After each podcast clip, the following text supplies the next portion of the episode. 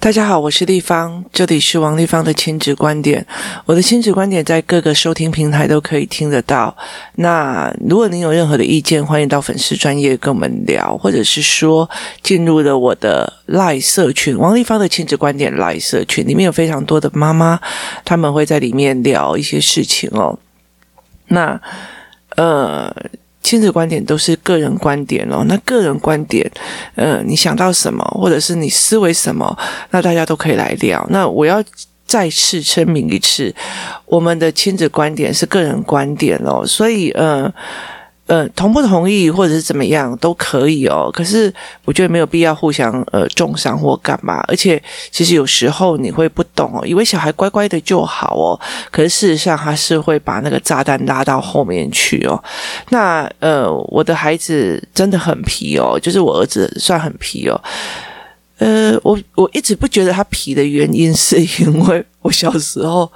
比他还皮非常的多，然后呃，所以其实呃，我惹出的祸非常非常非常多。那所以其实我觉得对我来讲，其实因为我们思考跑很快哦，所以我其实会比较在意他们的思维模式哦。所以我在很多的亲子观点里面都在讲我怎么去影响或者是协助孩子思维哦。以今天这个来讲，因为其实我的亲子观点有很大的部分是想要替我的小孩或者是我工作室里面的孩子去呃。建立一种思维模式哦，就是以后他们可以在听的过程里面知道说地方你怎么去陪他们熬过这一段哦。那我怎么去处理这一块的事情哦？那我今天要讲的一件事情是哦，我今天早上在滑手机的时候哦，那我就看到一个新闻，就是有一个呃小孩，就是有一个房子失火了，然后他们一家四口其实就是就发现了火灾的时候，然后又门被反锁，就是他呃。他出不去，就是他们出不去，所以后来他们报警之后，等云梯车是从呃那个楼顶把楼上把他们就这样送下来，然后重点在于是他们家的高中的老大不见了哦，那老大不见了，然后而且呃手机也没带，什么也没，人就失联了，重点在于是。这一位老大，就是这个高中生，他离开了那个家的时候，把家里的大门反锁了，然后过不久，这一个呃高中生的房间就起火了，那里面还有四个家人，那。呃，在我看，我只是看了一下整个内容之后，然后呃，因为他们还在调查嘛，那我们不预测这整个内容哦。但是它下面有非常非常多的网友在讨论说，这个就是开始在怀疑这个高中生活干嘛这样子，有的没有的。那其实我觉得在很多的呃。过程跟理论之，我们常会觉得说，诶，现在小孩怎么了，或干嘛有的没有？可是对我来讲，其实它的脉络是可循的哦。那其实没有必要去呃探究说，诶，这为什么会他们的恨或这么大或干嘛？可是其实我觉得我我在整个教养的过程里面，我非常非常非常多的。坑，意思就是说，例如说，我们小孩只要不读书或成绩差，我们就觉得你没有学习动机，哀嚎两声就觉得没有学习动机，你不会去想到学习困难。然后我就觉得你为什么有事情不说？那我们以为他不说是没有去思考他有没有能力说，然后他思考的嗯说出来的组织脉络是不是完整的？那他敢不敢说？他说了以后下场会怎么样？那其实他中间非常非常多的坑，可是呃，大部分的父母却没有在思维，而我也是这样一路这样子坑坑洼洼、跌跌撞撞走出来的。那工作室里面的孩子也是哦，那所以其实，在整个里面的过程里面，我们常会想说，诶，现在孩子怎么了？会怎么样？他其实呃，很多的小孩其实为了他发泄他一时的气力，让我每送我的去冲下面打击哦。例如说，我儿子在他小的时候。他就非常容易一件事情，就是他只要不爽，你只要叫他做什么事情他不爽，他就全家的东西都摔哦。好，我问你，三十岁，或者是他像这个小孩子高中的时候，如果我这件事也没有在他小时候处理完，那我，呃，我只是压抑压他，例如说我就打他或干嘛，那就是累积恨哦，或者是说我用什么方法去呃克制他，他也是累积恨。那这到高中会不会发生同样的状况？会哦。那所以其实你很难担保去做这件事情，但没有。当然，我们很庆幸哦，所以我不预测每一个孩子接下来状况会怎么样，我只知道他这一块还没有处理，他的可能性就增加哦。就是例如说，你这个东西你没有做防腐处理，那它腐坏的速度跟快速就会很大，它不一定它一定是会坏掉，或中间没有做救济哦。所以其实我们在看孩子的时候，我就知道说啊，这个东西他如果再不处理就糟了。例如说，我之前在分享那个女生的阅读的方法，她不认。书，然后又有读书，又有应压，那用又用错了读书方法，那可能他到中年级、中高年级、高年级之后，他的呃所谓的病状就会出来。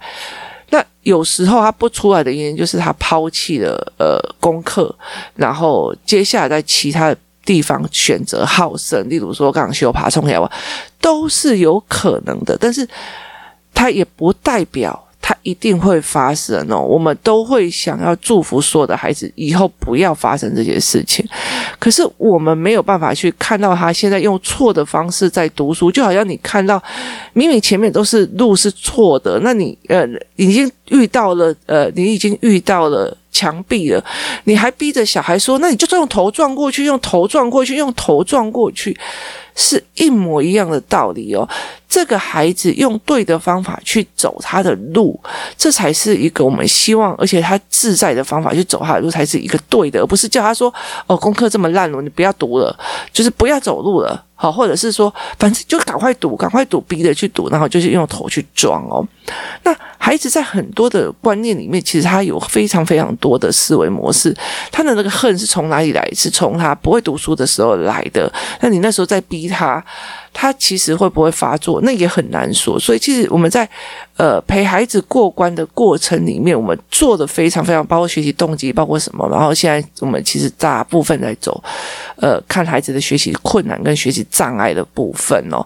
那所以其实呃妈妈团体就是这样，大家互相一起帮忙啊，一起做。那你不帮忙，或者是你只在那边耍赖，不好意思，我们就不会动了。就是我们没有，你没有永远都想要做那个所谓的 free ride。的就是也是就是搭便车的哦，别人有什么你就搭便车上去，别人有什么搭便车你都自己不想出力，然后别人不让你搭便车，王丽芳抛弃我，你马上差不多了哦。对不起，我真的是最近没有办法克制我，越来越讲话越来越呃直白哦。那其实我觉得在很多的事情里面，你必须要去做这样的思维哦。那像你例如说。你很难去想象一些小孩子们脑海里面到底在想什么，但是我非常非常庆幸的是，他们的表达能力有办法哦。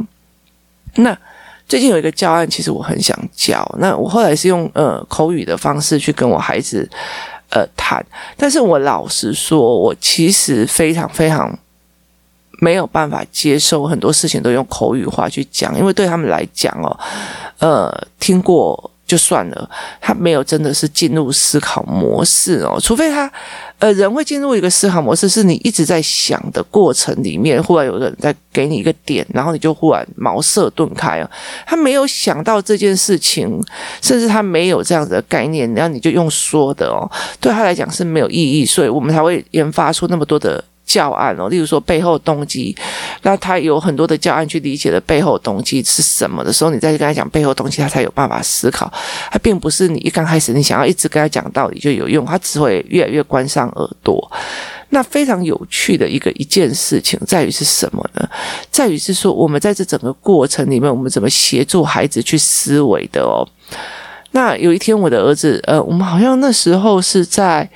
吃饭吧，我们那时候在一个餐厅，就是小吃店吃饭，然后他播放了一个中国非常呃有名的抖音的歌曲哦，那一个歌曲叫做《我曾》，他叫一个叫做呃老樊的呃歌手唱的，然后他叫做《我曾》的，然后他写说他曾经是说，我曾把完整的镜子打破，哈，然后他。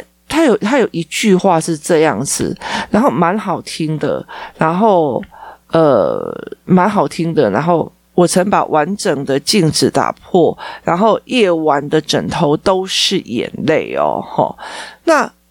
我儿子就在那边笑，妈妈，那个人唱说他把完整的镜子打破，诶，是怎样啊？他为什么要把它打破啊？他打破有什么好唱的哦？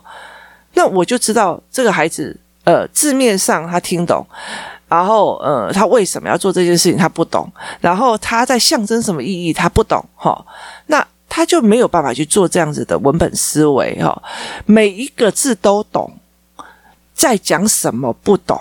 这是很多人的状况哦，哈所以你像有时候他们在讲说，你要介绍什么书给我看啊，或者是说，呃，立方写什么部落格啊，干嘛有的没有哦。其实我跟你讲，很多人每个字都懂，理解的方式都不对，好，所以这边他们会有错误的人设来找我，或者错误的呃思维模式来找我，所以会反而会让我反而更，嗯，我不是这样写，我不是这样弄哦，你在解释都没有用哦，那。后来他就问我这一句话，那我就看着他的眼神，就说：“哈，如果我们这个家里面哦，妈妈开始赌博，它是一个完整的镜子，妈妈开始赌博，那是谁打破了这一面家庭镜子的完整？”然后我就看着我说：“是你。”好，那如果是一个妈妈会赌博，而且是赌到。而且是赌到一天到晚就是在家里把他吵吵闹闹的干嘛的？那这一面家庭的镜子会不会伤人？然后他就说会。好，那我就在问了哈，如果一个家庭里面有一个小孩，只要他不爽了或者他输人了，他就情绪爆炸，好，然后就开始用，然后开始摔东西，开始怎么样的时候，好。这一面镜子是完整的吗？他说不完整。对，这面镜子会不会伤人？他说会。那有很多很多的呃，其实我之前处理很多的呃选民服务的原因是在于是家里面出了一个诶暴力诶兄弟姊妹，你知道吗？系就是全全世界就对不起他，所以我常常在讲说，你真的不要。被害人格，就是全世界都对不起他哦，这谁都对不起他，谁就在排挤他，然后自己都不去问清楚，也不去呃弄清楚，然后导致他觉得全世界都对不起他，然后就是到处去打人或干嘛。我跟你讲，这种东西会传给小孩的，所以他会呃用这样子的模式，然后变成所有人的噩梦。好，那这镜子会不会伤人？会。那其实呃。你就算是碎的镜子里面的其中一片哦，你还是可以把自己擦亮。那你还是可以带着那个带着那个破碎的痕迹，自己把自己写得非常光亮的活下去哦。那这是我给我儿子的思维模式哦。慢慢的，他其实呃就可以理解这样。那那个时候哦。那个时候，其实呃，我有在想说，要不要把这个东西变成一个教案哦？那传给工作室里面几个孩子哦。可是我后来会发现说还不行哦。为什么？因为他们还小哦。有些小孩子会把那个生死看得非常非常的恐惧哦。所以我就是没有办法。例如说，嗯，你没有办法去理解这件事情。那。以这个镜子的案例来讲，我就可以搭配这个实事哦，就是这个男孩，如果就是如果家里面有一个人，只要他不爽，然后跟家人吵架，就想要放火灭了全家的这一个人，那请问一下，这个镜子还是完整的还是碎的？好，那很多的镜子。其实你看起来是完整的，事实上它已经裂痕满满了，就是经不起摸，经不起拿起来，经不起你照耀哦。那这个东西里面，哈，从文本里面每一个字都听懂，每一个字都看懂，他在说什么，他在象征什么，他在做一件什么。那后来我还会再加时间线下去哦。这个人唱的这句话的意思就是说，例如说，我有一个梦想，可是我放弃了，我是不是把我梦想所有的被布局，然后把它打破？就是梦想的这个镜子被打破了，然后所以他呃悔恨的眼泪。那对我有个非常非常好的爱情，可是我不会珍惜别人对我好，叫我不要打电动打太久，不要不要呃一天到晚沉迷在手游那。我就以为他在啰嗦，所以我就吼了他，打了他，然后后来导致他跟我分手了。那我是不是把一个好好的、真心的爱着你的，真的会考虑到你眼睛、考虑到你的人生的人，这样的感情打破了？所以你夜晚的都是眼泪。那。我就问我的儿子说：“他是已经打破了在后面悔恨，还是打破之前？然后这是加时间线的感觉哦。哈那他就说是后面的悔恨。那我就说，那时间有办法再挽回吗？就是他的时间有办法再挽回吗？好，很多的事情我们在跟孩子谈的事情在于是说，呃，如果这个。这个高中生，他真的是因为一气之下放火，还反锁全家。好。当他有一天后悔了，他有办法回复到前面的那个时间吗？没有，因为人没有办法把时间倒转，所以人才会有悔恨这件事情。就好像我会觉得说，如果我在我国中的时候就知道这些事情的话，我今天不可能读书读成这个样子。那么中间，呃，有那么多的悔恨哦。可是也因为我曾经这样熬过来，所以我才知道。一定要找那个问题点在哪里哦，那我才有办法去做这件事情哦。所以我其实就在跟我的孩子讲这件事情。那呃，我也会在想说，哎，要去哪里找镜子哦？但是我非常怕。镜子碎得太严重，所以其实我把呃工作室里面还在想方法，要怎么样用才可以让孩子真正的完全的去理解这种我把镜子呃打破，然后夜晚的枕头都是眼泪哦，他这是一个意境哦，所以我们常会讲说，其实你没有人生到那个意境，你要去笑他想想那个意境就很难。我记得很很久以前哦，就是呃。就是很多的人在讲说哦，呃，你要让孩子，你要还让孩子去呃理解。例如说，有很多妈妈他们会或爸爸妈妈会觉得说，诶，好的诗词哦，你就把它背下来就好，有一天你就会懂哦。那其实我觉得在很多的过程里面哦。呃，你真的是想要他懂吗？例如说，呃，他现在写我，我把我曾经把镜子打破，夜晚的枕头都是眼泪哦。那其实我觉得这种人生哦，你。其实会想要自己的小孩去经历吗？可是他没有经历，他又不一定会懂。但是如果他前面就知道说，哦，原来他这个意向是什么，他们有办法去思考的话，其实对他们来讲，他们就会在呃选择做事的前面稍微是思维一下哦。那很多的人他们在呃希望小孩背诗或干嘛，就是你先背起来，以后就会懂，以后就会懂哦。例如说像《琵琶行》里面，我记得有一次我在听虞美人在讲《琵琶行》的。叫做呃，梦啼妆泪红阑干哦，就是夜深忽梦少年事，然后梦啼妆泪红阑干。他是《琵琶行》里面，我记得那时候他在解释这一篇文章的时候，就是呃。你心爱的男人他已经又有新欢了哦，可是你还是希望他进，你知道以前的都可以娶好多的老婆，然后纳很多的妾，那你还是会希望他夜晚来到你的房间里面哦，然后你所以你打扮的非常非常的美，然后在等着他，然后蜡烛开始已经干了哦，可是这个时候你就是越来越等的时候你就没有嘛，于是你想到以前的少年时，就是你曾经他真的信誓旦旦多爱你一辈子。爱你一个人的时候，于是你就哭了。什么叫做泪洒红栏杆？意思就是说，妆梦就是你晚上在睡觉的时候，你脸上还是有妆，然后你还是有那种红红的那种所谓的腮红。所以，当你往右边哭的时候，那个眼泪就流下右边的腮红。然后你你一直哭的时候，那个眼泪这样流下来哦，就在你脸上哦。过了那个腮红哦，像一个个栏杆这样哦，然后那时候我就觉得说，我希望我的孩子一辈子都不要有这样的领悟，有一天你会懂哦。这些就抓吧，你了解意思吗？这是诅咒吧？你你把它背起来，有一天你会懂。我觉得这是诅咒哦！如果他在背这一首诗，我却不懂他的意境，然后我就跟他讲，反正就背起来就好了，因为妈妈也不懂，反正你就背起来哦，搞不好以后长大以后你会懂哦。然后我就觉得他懂了那一下，或许他就是一种诅咒哦。所以其实，在很多的呃过程里面哦，我们怎么去让孩子看文本，然后去思维文本哦，或者是可以领略到呃这样的一个动作哈。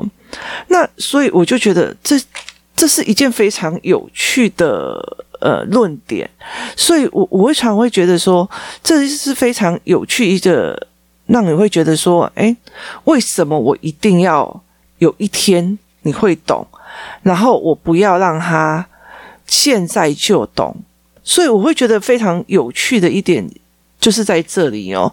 那小孩就在问说，什么叫做？我曾经把一面完美的镜子、完整的镜子打破。其实，在这整个意象里面，所有的东西都是这样子。你要去思维这种状况哦。那你怎么去跟孩子谈？你怎么去弄哦？其实我真的，为什么我一直嗯，很多人都常常跟我讲啊，《弟子规》就背啊，然后这什么的。我跟你讲，其实对我来讲，其实千呃千字文，呃呃百家姓干嘛的没？其实因为它是一个语文学，我把它背起来之后，我就一边临摹别人的字，我就知道。字跟呃文是合音是合在一起的，他只是为了说以前的人没有考科举，但是他们还要试字去记账去干嘛所做出来的一个编排，它并不是一个真的完全的道理。那那个道理其实也可以去被检验的哦。所以其实为什么一定要先背？我这我不太懂为什么，反正你就先吃下来就好了。就是你不要那哎哎。给你这个糖果，这很好哦，吃了以后晚上就会很有精神哦。啊，里面成分是什么？你管那么多，就是会有精神，你吃下来就对了哦。那个理论是不行的，可是为什么会觉得你背下来就对了？这个东西对我来讲，我自己个人观点没有办法接受哦。所以，例如说，好，小孩在问你。壮志饥餐胡虏肉，笑谈渴饮匈奴血哦。其实我儿我女儿有一次，呃，他们那时候在山上的时候，他们一有一个叫做百诗选，然后叫他们每天要选一些诗来读。我跟你说，我没有办法接受，其中还有这一个呃这一篇的岳飞的词。那我就我我女儿就直接读完，你会妈这什么意思哦？那你知道老师跟他讲什么？这样背下来就好了。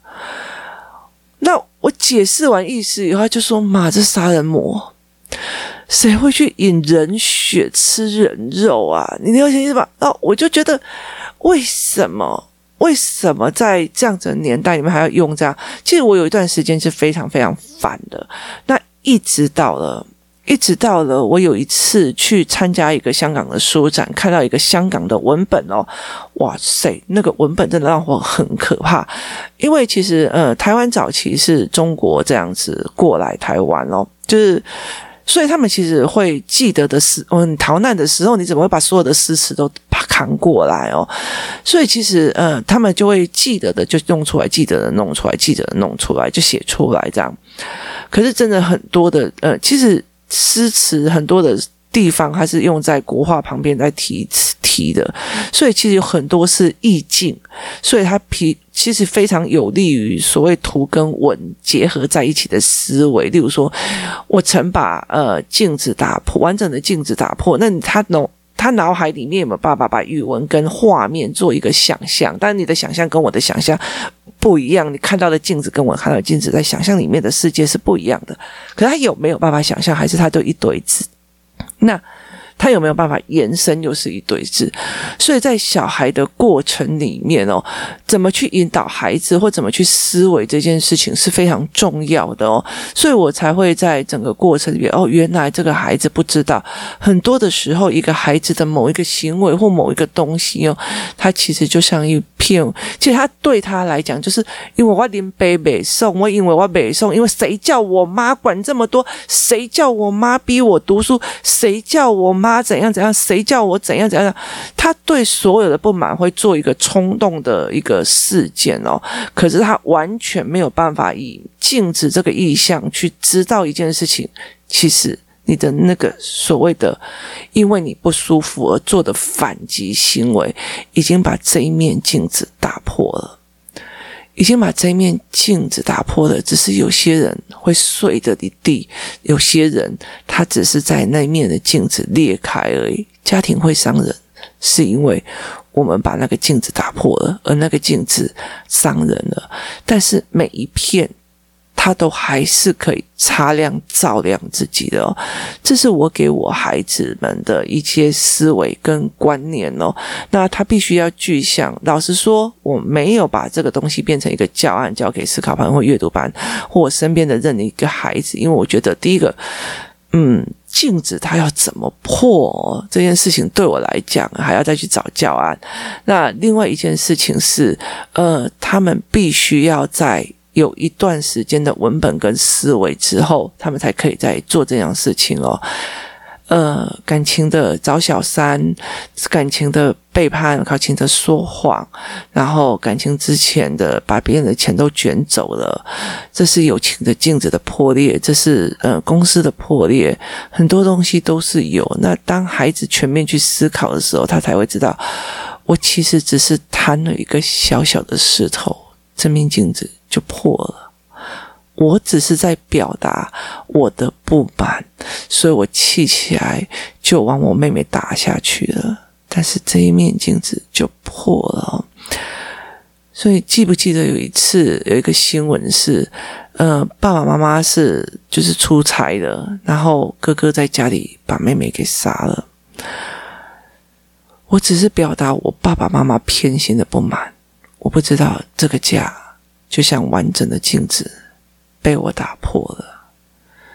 今天谢谢大家收听，我们明天见。